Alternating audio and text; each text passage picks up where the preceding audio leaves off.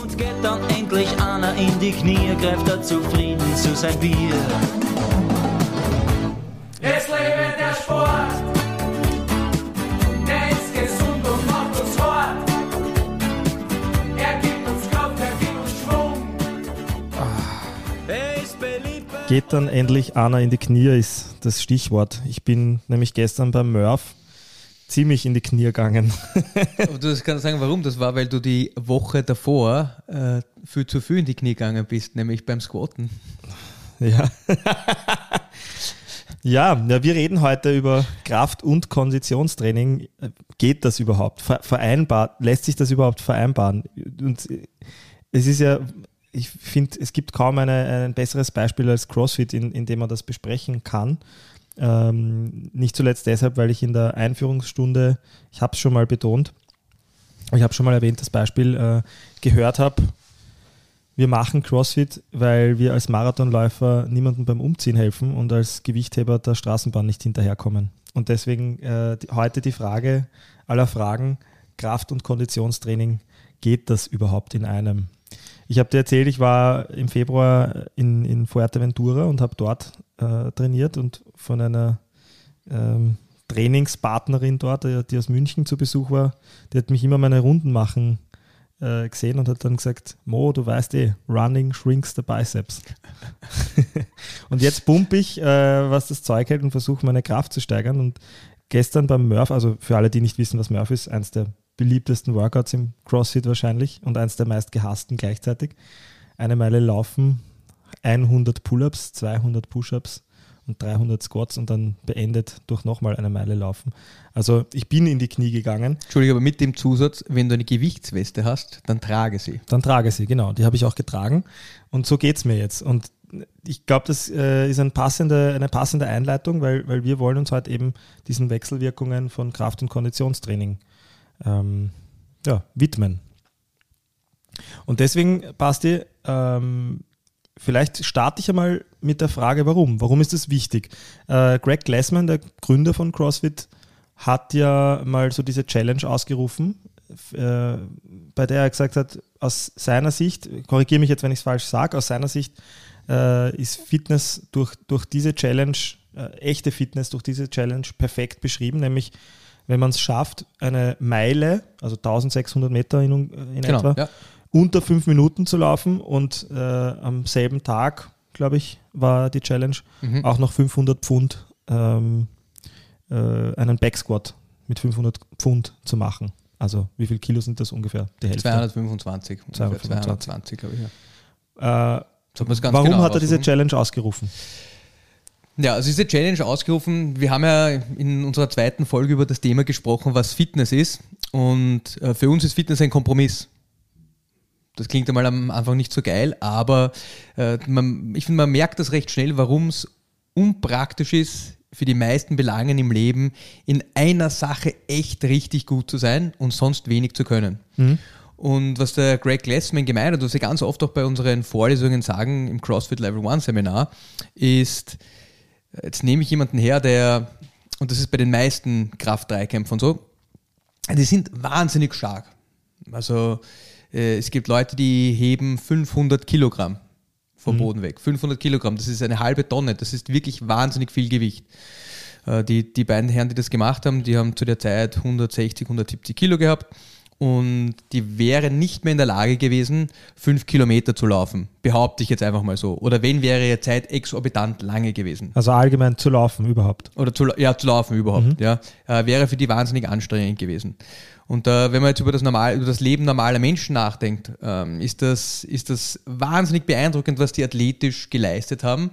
Aber mit denen Fußball spielen zu gehen, ist so gut wie unmöglich. Du hast vorher gesagt, übersiedeln, ja, die können ein ganzes Klavier heben. Heben können sie es, aber sie können es nicht fünfmal rauf und runter tragen. Also wenn sie fünfmal die Stiegen rauf und runter gehen, sind sie eine halbe Stunde lang außer Atem. Und ich formuliere das jetzt bitte alles recht überspitzt und eher lustig, es ist nicht Ja. ganz ernst gemeint, aber die haben sehr starke Einschränkungen in vielen anderen Bereichen. Ja. Und auf der anderen Seite ist dieses Beispiel des, Marathonsläufer, des Marathonläufers, äh, der, der Kipchoge zum Beispiel, fällt mir da wieder ein, der als erster Mensch die, die Marathondistanz in unter zwei Stunden gelaufen ist.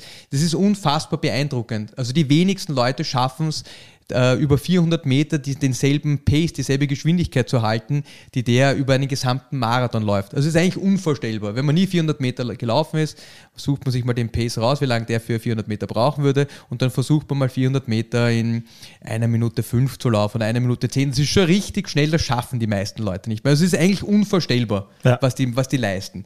Absolut. Äh, aber bei dem tritt genau dasselbe ein. Wenn ich dem sage, du, du hast einen 30 Kilo Rucksack, geh mal spazieren und geh mal einen Berg rauf, dann bricht irgendwann zusammen. Der kann nicht mehr sein eigenes Körpergewicht kreuzheben.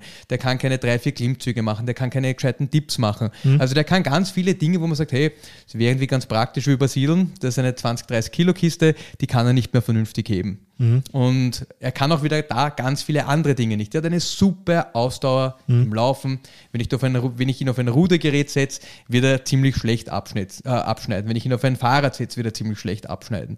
Also das ist einfach so spezifisch, dass es in unseren Augen nicht mehr sinnvoll ist für die meisten Menschen. Nicht, dass das nicht unpackbar coole Leistungen sind, Ja. aber es sind, wir sagen, Fringe Athletes. Das sind Athleten, die ganz, ganz extrem spezialisiert sind.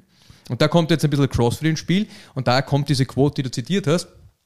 Äh, wir sagen, es ist äh, fitter oder man ist fitter, beziehungsweise finde ich es auch athletisch sehr beeindruckend, dass es Menschen gibt, die der Typ, der den Rekord aufgestellt hat, der das gemacht hat als erster Typ, die 225 Kilo gesquattet und die Meilen unter 5 Minuten gelaufen ist, der wiegt wahrscheinlich 85, 90 Kilo als Crossfitter.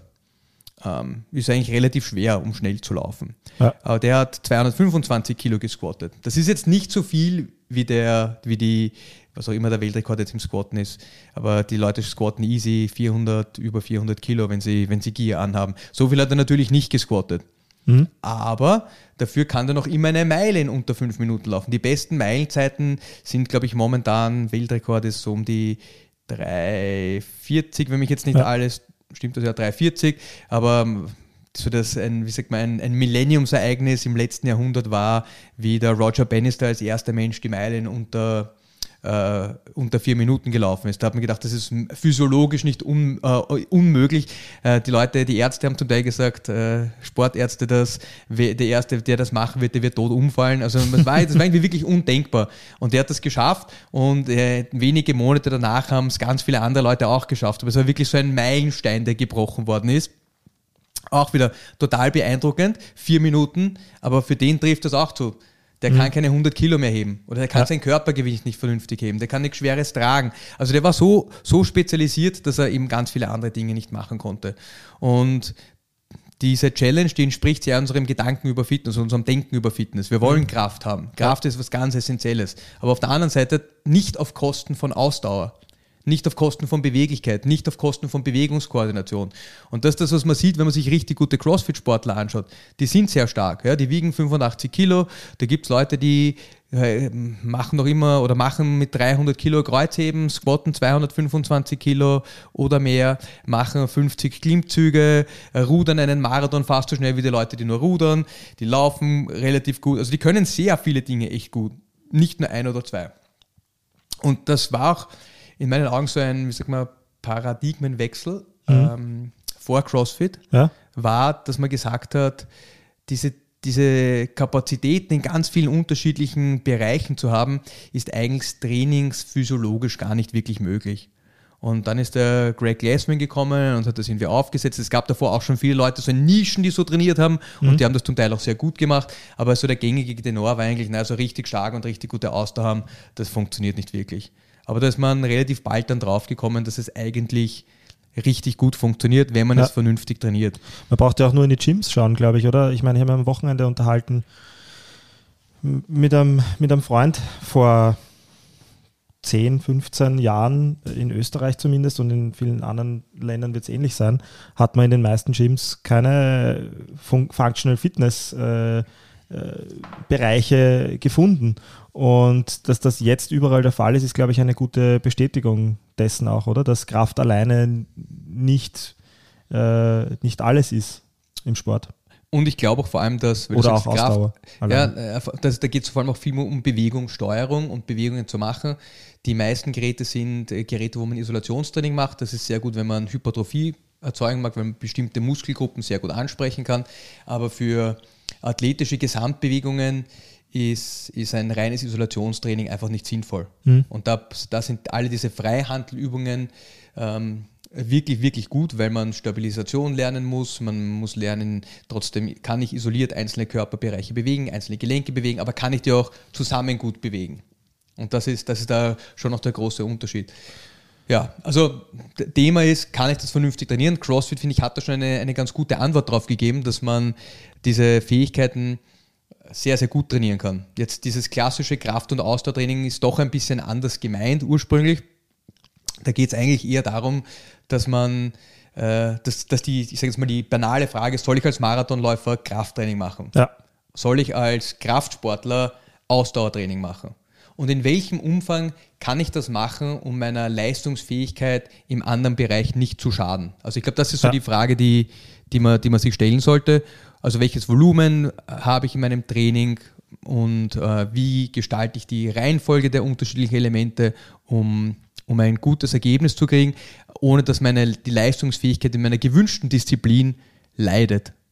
Ja, jetzt, wird, jetzt gehst du eh in, in, in, in einer der ersten wesentlichen Fragen schon hinein, nämlich das Wie. Ja, wir haben jetzt ein bisschen über das, ein, äh, über das Was gesprochen, also warum äh, beides kombiniert und macht Sinn. Ich glaube, das ist mittlerweile unumstritten, dass es Sinn macht, aber äh, geh mal ein bisschen mehr ins Wie hinein. Also was würdest du jetzt vielleicht, war wahrscheinlich das, was du, was du ansprechen wolltest, was würdest du jemandem empfehlen, der bisher Leichtathletik der, oder Ausdauersport, äh, relativ wenig Kraftsport, sagen wir so, gemacht hat.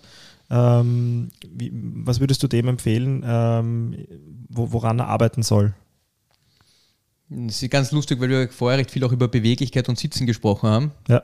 Äh, Also das, das erste, was ich sagen würde, also reden wir jetzt mal über den klassischen Ausdauersportler in unserem Breiten, das ist der Läufer. Also es gibt wenig Leute und mittlerweile würde ich auch sagen der Radfahrer. Aber es gibt wenig Leute, die ein Rudergerät haben. Ähm, also das, ist, das sind so die zwei, die zwei Standardsportarten, die es gibt, wo sich Leute recht intensiv betätigen. Und denen sollte man schon dazu raten, ähm, dass man, gerade auch beim Radfahren, dass man Kräftigungsübungen macht zum Ausgleich der Sitzposition. Also das ist ja eigentlich richtig absurd, dass man acht Stunden am Schreibtisch sitzt und dann geht man drei Stunden Radfahren. Und dann ist man noch in einer, noch in einer äh, gebeugteren Position als beim am Schreibtisch sitzen. Und da kann man sich durchaus Gedanken darüber machen, ob das nicht langfristig zu Problemen im Rückenbereich, im Hüftbereich und in ganz vielen anderen Bereichen führt. Aber dasselbe gilt auch, auch für den Läufer. Die, die Laufpose an sich, ähm, wenn man sehr stark verkürzte Hüftbeuger hat, ist meistens so, dass der Rücken überstreckt ist dass man nach vorne gele ge ge- gelehnt läuft, also dass der Oberkörper nach vorne geneigt ist, beziehungsweise dass der Oberkörper aus dem Hüftgelenk nach vorne geneigt ist ähm, und, und nicht als Ganzes äh, fällt, was, was zu ganz vielen Problemen beim Laufen führen kann. Oh, Also da ist, glaube ich, der, die, der erste Gedanke ist einmal, äh, schaffe ich es, Übungen zu finden, Kraftübungen zu finden, die die meinem normalen Trainingsablauf unterstützen und auch ein bisschen den zum Teil, wenn ich es ausschließlich mache, negativen Auswirkungen von Laufen und äh, vor allem auch Radfahren entgegenwirken. Also jetzt als ganz banale Übungen. Beim Radfahren sitzt man immer in einer Haltung, wo die äh, Wirbelsäule gebeugt ist. Also die Halswirbelsäule ist meistens ein bisschen gestreckt, aber die Brustwirbelsäule und Lendenwirbelsäule ist stark gebeugt oder gebeugt. Ähm, das ist keine normale Haltung, die der Mensch haben sollte. Es ist gut, wenn man diese Position einnehmen kann, aber es ist prinzipiell nicht die Grundhaltung. Finde ich Übungen, wo ich lerne, meine Rückenstrecker, die die Wirbelsäule wieder aufrichten, vernünftig zu aktivieren.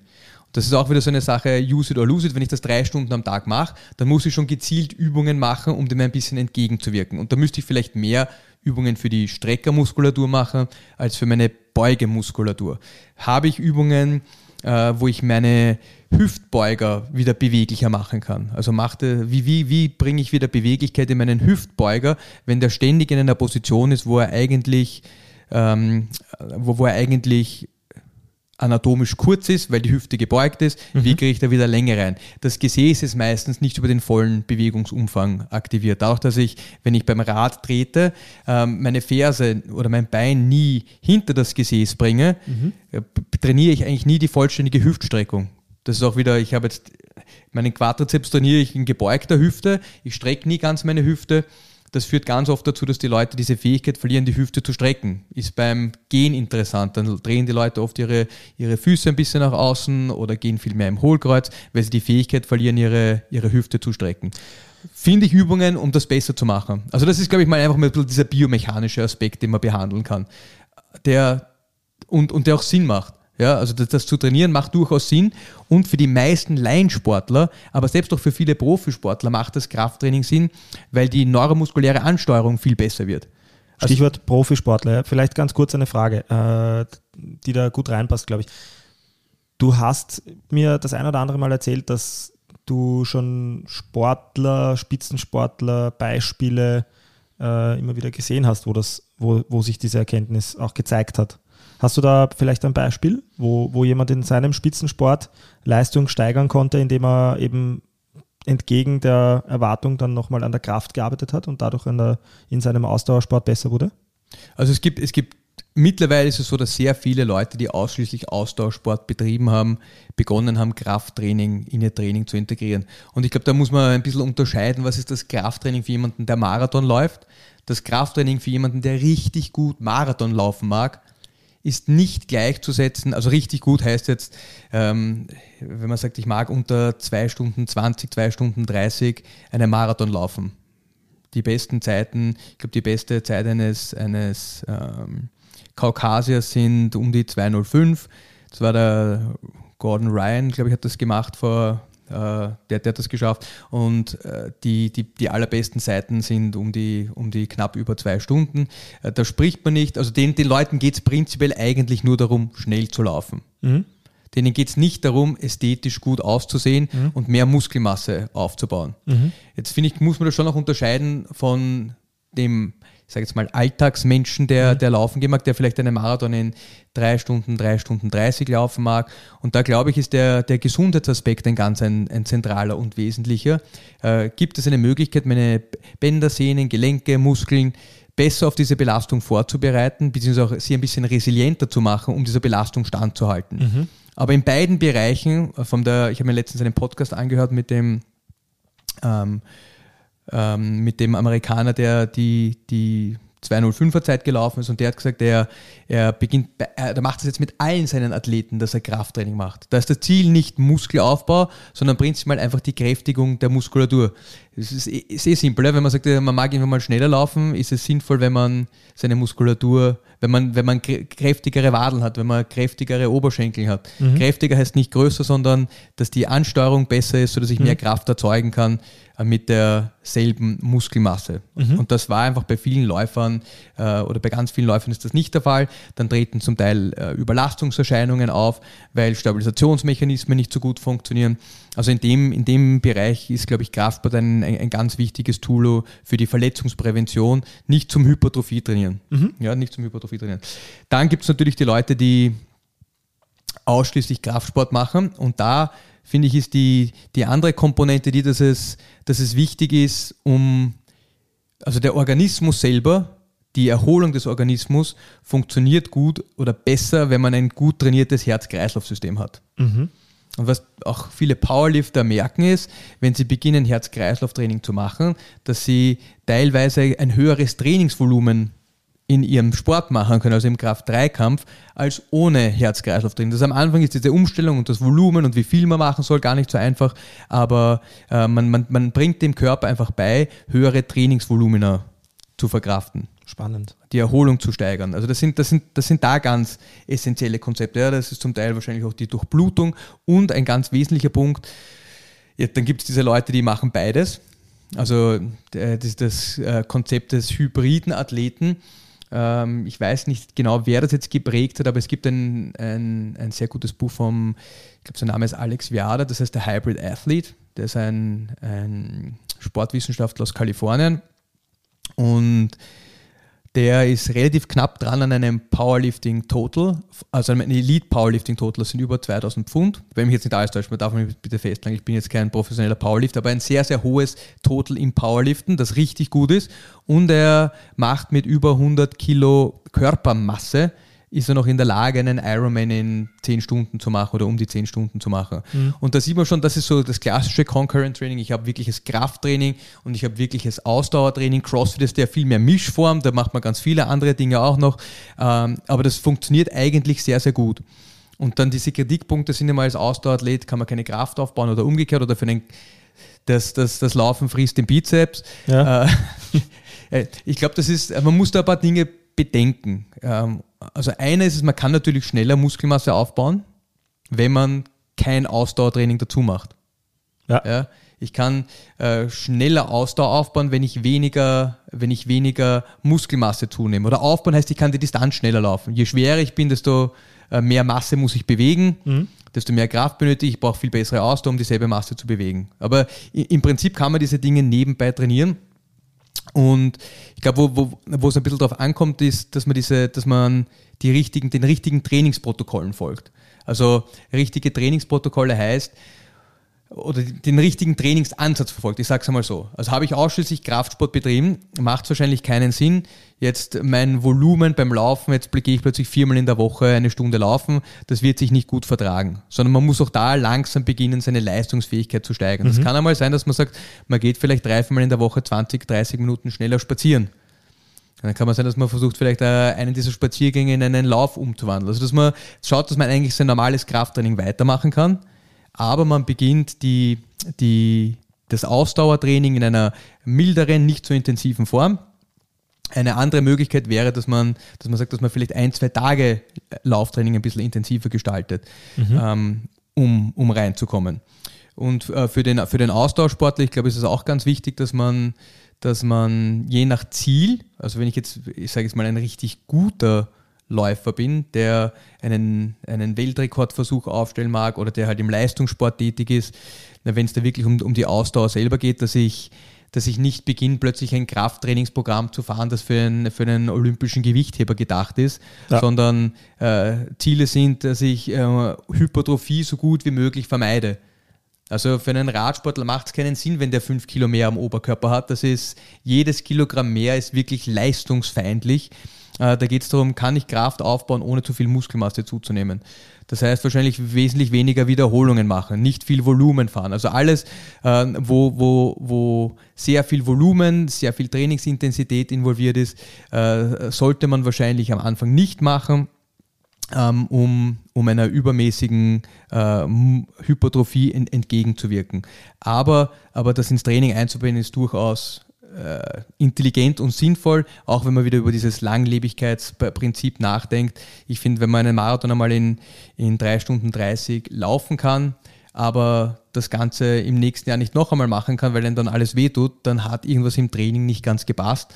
Und, und, und auch da spielt eben das Krafttraining in Kombination mit dem Austraining eine, eine schon signifikante Rolle.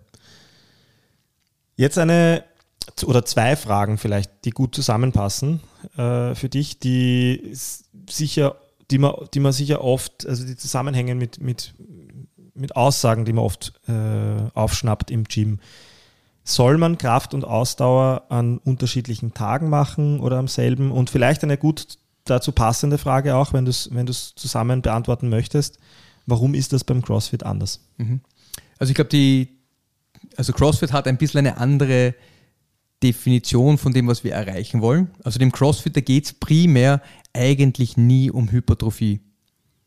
Also das Aussehen ist dem Crossfitter egal. Da geht es wirklich rein um die Leistung. Das ist bei vielen Menschen, die trainieren, gehen anders. Ja. Also ich sage jetzt, Bodybuilding ist schon eine ganz extreme Schiene, aber selbst die meisten Leute, die, die aus, ich sage jetzt mal, gesundheitlichen, ich, es ist vernünftig, wenn ich trainieren gehe, Zwecken trainieren gehen, die wollen besser ausschauen. Und das ist für viele Männer heißt das durchaus auch Hypertrophie und mehr Muskelmasse. Ist für Frauen ein bisschen anders, würde ich sagen, aber, aber für viele Männer ist das durchaus der Fall. Das ist aber jetzt nicht der, der Fokus von CrossFit. Also dem CrossFit, da geht es im Prinzip rein um Leistungsfähigkeit. Und da, da sieht man, dass die guten Crossfitter durchaus eine gewisse, eine gewisse Muskelmasse benötigen oder auch haben. Äh, ohne diese Muskelmasse kann man einfach nicht vernünftig Crossfit betreiben. Also da ist, glaube ich, die Zielsetzung eine andere, aber da können wir nachher noch ein bisschen drüber reden.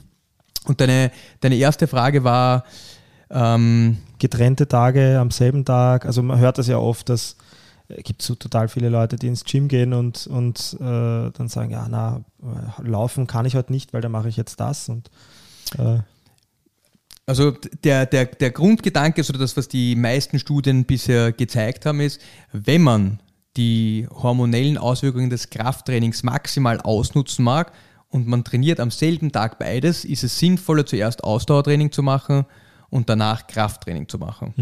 Also weniger gut funktioniert Krafttraining und danach Ausdauertraining zu machen. ist auch ganz interessant, weil es ist in der, in der CrossFit-Welt äh, wird das oft anders oder haben wir das oft anders praktiziert. Es gibt da wieder unterschiedliche Ansätze und Strömungen, aber diese klassische Research auch im, im Bezug auf Hypertrophie und Maximalkraft hat eher gezeigt, dass es sinnvoll ist, es andersrum zu machen. Spannend. Ich glaube, das Problem, wenn man das jetzt mit CrossFit vergleicht, ist, dass die Intensität in einem normalen Ausdauertraining wesentlich niedriger ist als die Intensität beim CrossFit-Training. Also ähm, wenn ich jetzt äh, Laufen hernehme, wenn man jetzt an ein CrossFit-Workout denkt wie Helen und man rennt 400 Meter, dann macht man 12 Pull-Ups und 21 Kettlebell Swings und dann macht man das dreimal, das ist das Ganze richtig, richtig schnell und die Trainingsintensität ist sehr hoch. Wenn ich jetzt an den klassischen Ausdauersportler denke, der das wirklich halb professionell macht, ist, die verbringen sehr, sehr, sehr viel Zeit im Grundlagenausdauerbereich. Also das ist auch die neuromuskuläre Komponente äh, nicht so stark gefordert wie bei den meisten CrossFit-Workouts. also das heißt, die tun dann ganz gemütlich Radfahren oder joggen. Äh, Ja, schau, ga- ganz gemütlich ist relativ. Also äh, für sie ist es eher gemütlicher, aber die meisten Menschen, die das nicht trainiert haben, für die ist es ziemlich intensiv, also wahrscheinlich Ja. viel zu intensiv. Also wenn wir, wenn du jetzt einen, einen Lance Armstrong hernimmst und dich, der Lance Armstrong radelt wahrscheinlich mit der doppelten Wattanzahl von dir und mir noch immer sehr gemütlich ja. ähm, und ist in seiner Grundlage, während wir schon im roten Bereich anstehen. Also das Ja. ist das ist schon sehr, sehr, sehr spezifisch für das Individuum und nicht jetzt einfach so als, als banale äh, Empfehlung, aber die verbringen sehr viel Zeit mit der Grundlage.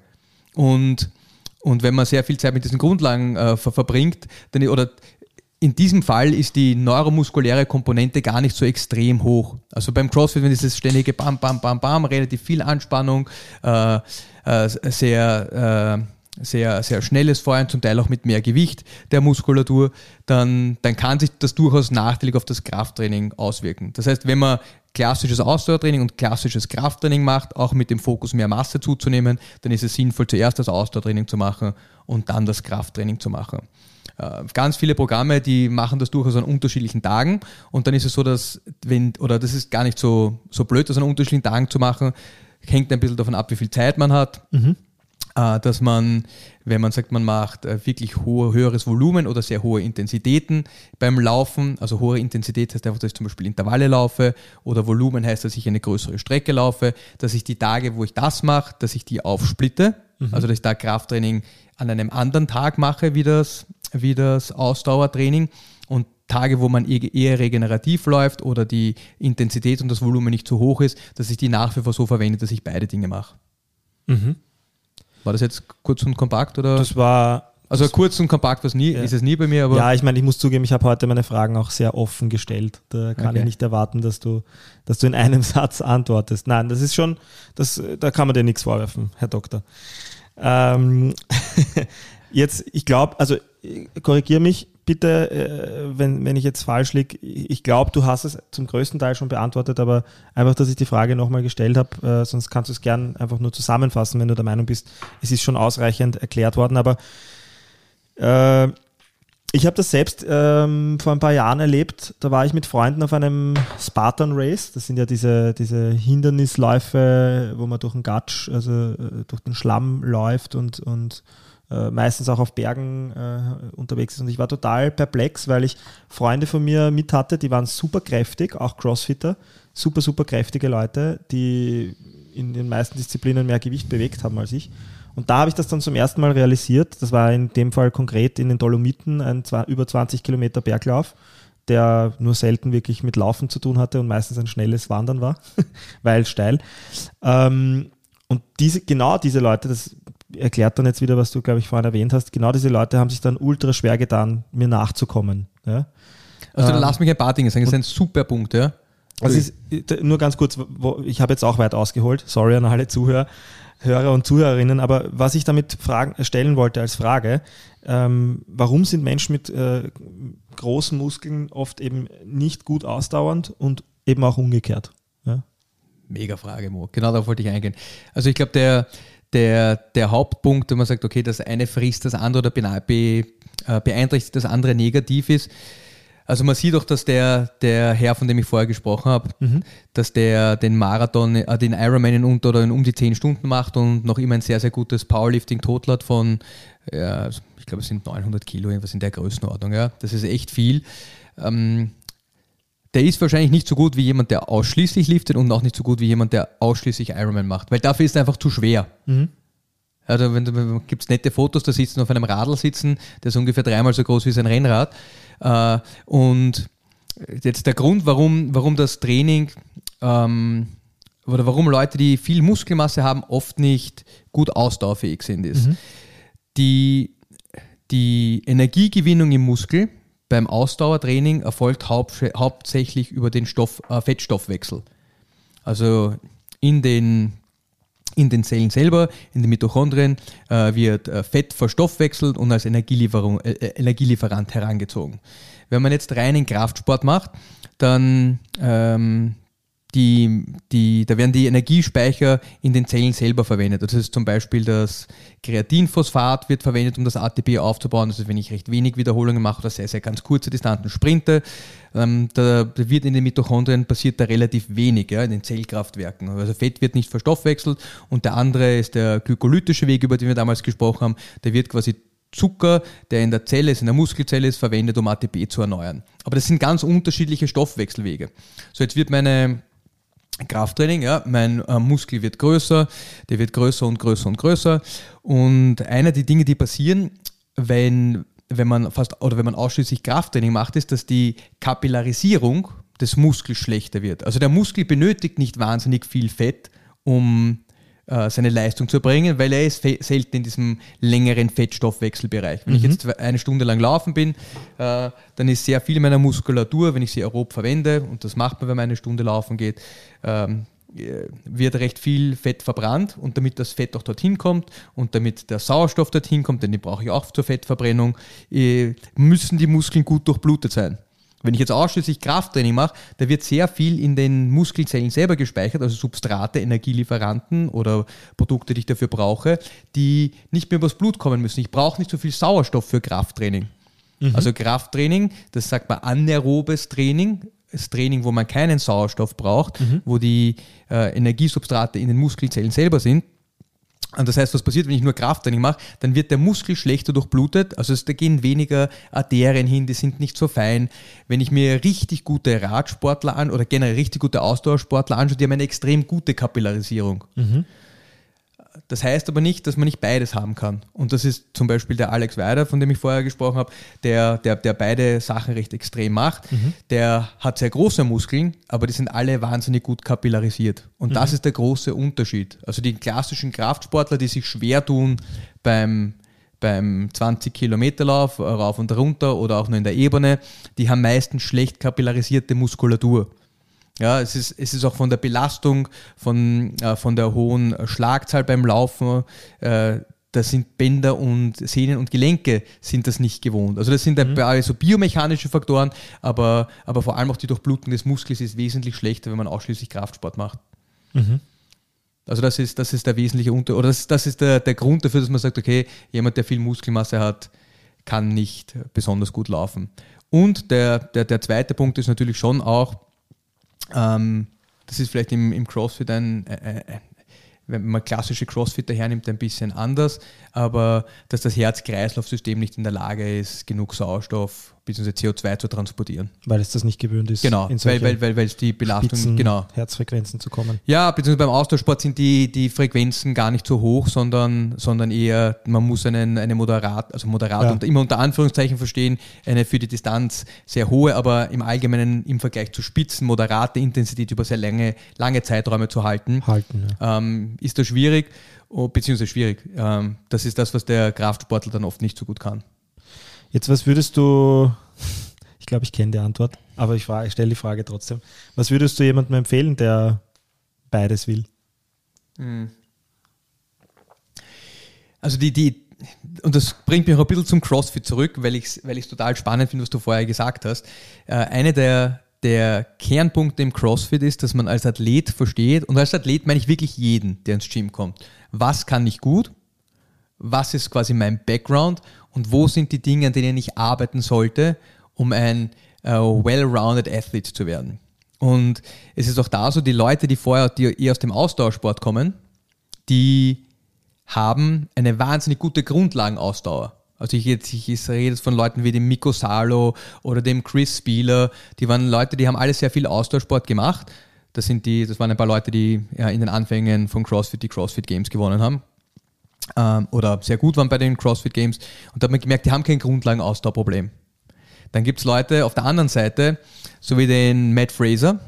Der Matt Fraser ist irgendwann draufgekommen, dass er nicht so toll laufen und rudern kann. Ja. Und was hat er gemacht? Er hat wahnsinnig intensiv an seiner Grundlage gearbeitet. Der ist jeden Tag in der Früh runtergegangen in seinen Keller und ist 20, 30 Minuten lang gerudert. Und das ist das, was ganz viele Leute nicht verstehen, ist dieses Krafttraining ist total super. Aber Ja. wenn ich schon 120 Kilo snatchen kann, aber keine 20 Minuten rudern kann, dann habe ich ein anderes Problem. Und dann ist die Lösung des Problems nicht, dass ich mehr Krafttraining mache, sondern dass ich beginne, ein bisschen mehr Ausdauertraining zu machen. Das ist ein super Beispiel, Matt, was, was du hernimmst, gerade, Entschuldigung jetzt äh, fürs Unterbrechen, aber Matt Fraser finde ich deshalb doppelt passend, weil der ja nicht nur, und das machen wir auch alle, kennen wir alle ja im Gym, wir gehen ungern, wir, ge- wir, wir geben uns ungern die Blöße, ja, ganz Stimmt, allgemein ja. jetzt. Ja. Menschen Äh, deswegen, oder? Wir machen deswegen gern das, was wir eh können und zu wenig von dem, was wir nicht können. Und äh, deswegen finde ich das so genial, dass du Matt Fraser hergenommen hast, weil wer es nicht weiß, ich meine, fünfmal fittester Mensch der Welt, Mhm. ähm, fünfmal die CrossFit Games gewonnen. Und er hat nämlich nicht nur zu rudern begonnen, als er seine Defizite im Conditioning gesehen hat, sondern Da darf ich nur ganz kurz noch sagen, also für die, die es nicht wissen, Matt Fraser hat einen Background im olympischen Gewichtheben. Ja, Also der war, glaube ich, glaube im National, also im Nationalteamkader Ja. der Vereinigten Staaten von Amerika. Also der war Ja. klassischer Kraftsportler, mit Ziel für die Olympischen Spiele. Genau, mit Ziel für die Olympischen Spiele. Äh, was war sein Problem im CrossFit? Das waren nicht die kurzen, intensiven Workouts, sondern das sind die Distanzen, die länger waren. Und der Grund ist genau der, den ich vorhin genannt habe, ist Herz-Kreislauf-System, ist die Kapillisierung der Muskulatur. Und da hat er gesehen, dass er Defizite hat. Sorry, Ja, ich wollte nur, ich wollte nur kurz den Nein, Background von super. Matt Fraser noch sagen. Absolut, kennt ja nicht jeder, ist ja nicht jeder so ein Freak wie wir.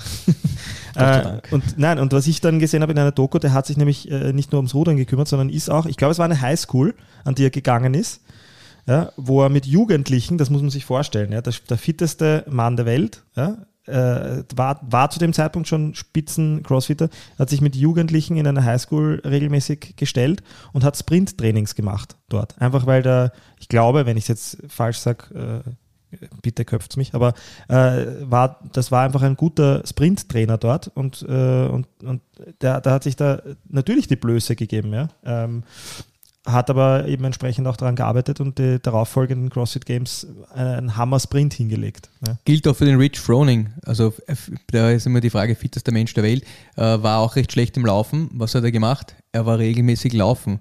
Also Grundlagen, und das ist, da kommen wir wieder zu dem Punkt zurück, wa- was soll ich trainieren? Das hängt davon ab, wie viel Zeit man für sein Training aufwenden mag. Ja. Und da ich finde, ist CrossFit eine richtig, richtig gute Mischung. Ja, die, die wenigsten von uns rennen im Alltag noch 10 Kilometer. Äh, Und da finde ich, hat man beim CrossFit eine schöne Mischung zwischen Krafttraining, Ausdauertraining, koordinative Elemente. Also viele Leute sagen, ja, ich mache CrossFit ohne Double Under springen zu können.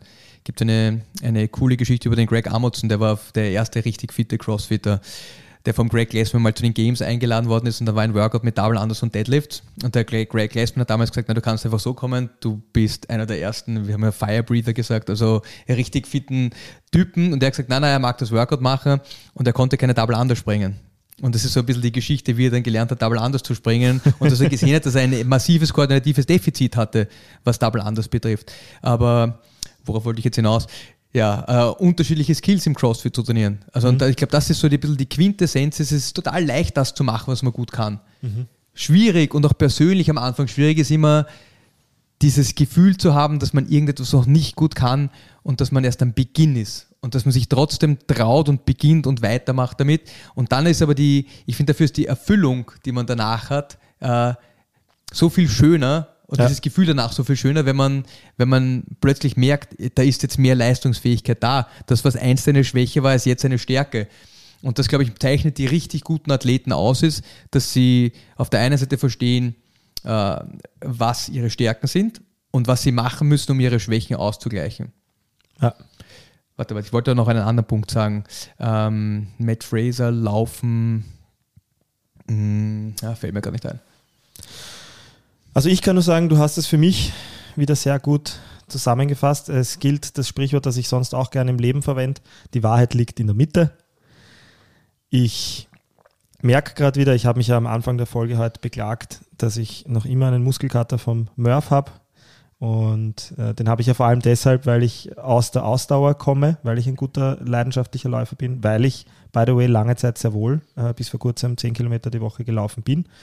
Und ähm, gemerkt habe, dass ich daran wohl nicht mehr so ganz arbeiten müsste und jetzt mit mehr, mehr Kraftfokus äh, ähm, ja, ähm, vielleicht auch da ein bisschen was zurückstecke, äh, im Wissen, dass ich insgesamt vielleicht dadurch auch weiterkomme.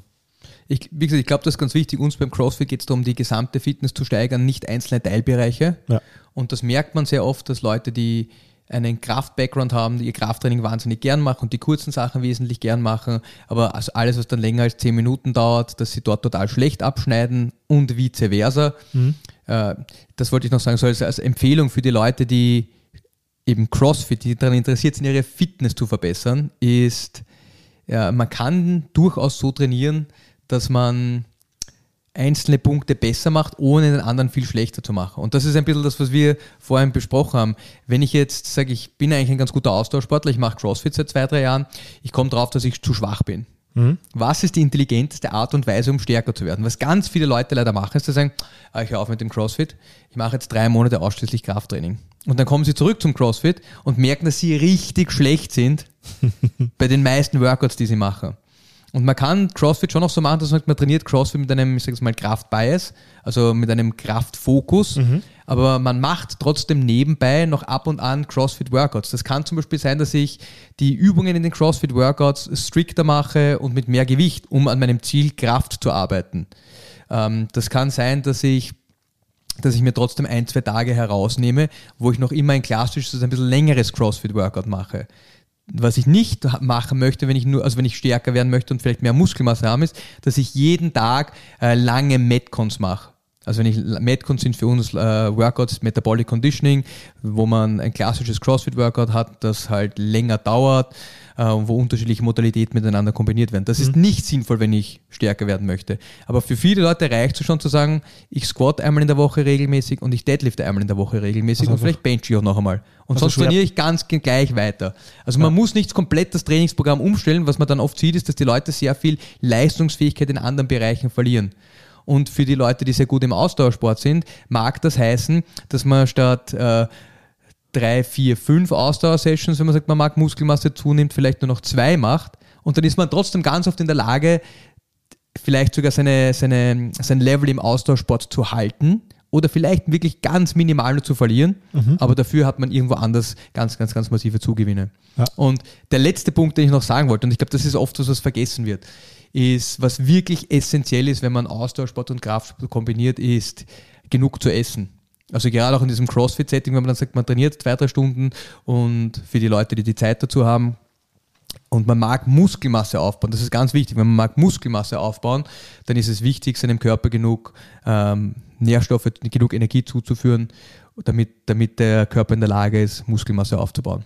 Absolut. Ich glaube, super, dass du das erwähnst, weil ich glaube, also was ich da nur hinzufügen kann, wa- was man auch, glaube ich, unbedingt erwähnen muss an dem Punkt, es ist, behaupte ich jetzt mal, ja, außer man hat vielleicht Ernährungswissenschaften studiert, es, es ist auch fast gar nicht ohne die, ohne die Konsultation von einem Ernährungsberater, von einem Coach, äh, auch in Richtung Ernährung, fast gar nicht möglich, äh, Muskelmasse aufzubauen, sinnvoll äh, im Sport, also ohne sich genau darüber zu informieren, wie muss ich essen. Das hast du jetzt schön gesagt. Also ich finde, ich finde, man kann ganz, ganz weit kommen, wenn man bereit ist, ein bisschen Zeit zu investieren.